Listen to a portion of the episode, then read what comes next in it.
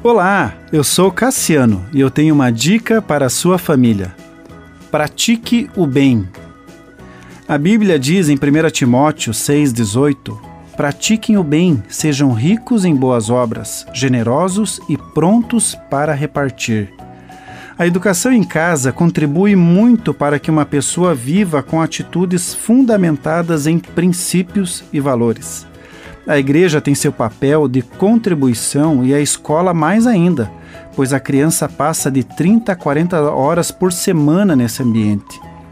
O Índice de Desenvolvimento Humano, IDH, é uma medida resumida do progresso a longo prazo em três dimensões básicas do desenvolvimento humano: renda, educação e saúde.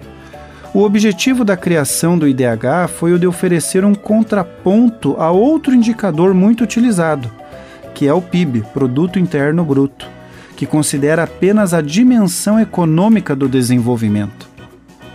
A métrica calculada do IDH vai de 0 a 1. No levantamento atual, o Brasil está na posição 84 de 189 nações economicamente é a 12 maior economia do mundo.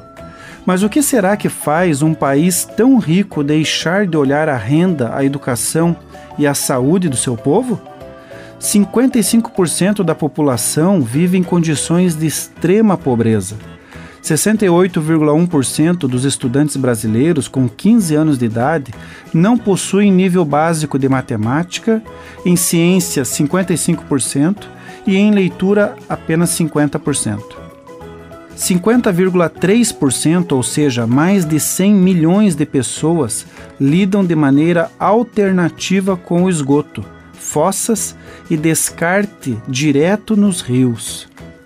Ensinar princípios aos nossos filhos é ensinar a praticar o bem através de boas obras, ser generoso e pronto para repartir. Continue abençoado, você que me ouve e toda a sua família. Gente grande cuidando de gente pequena.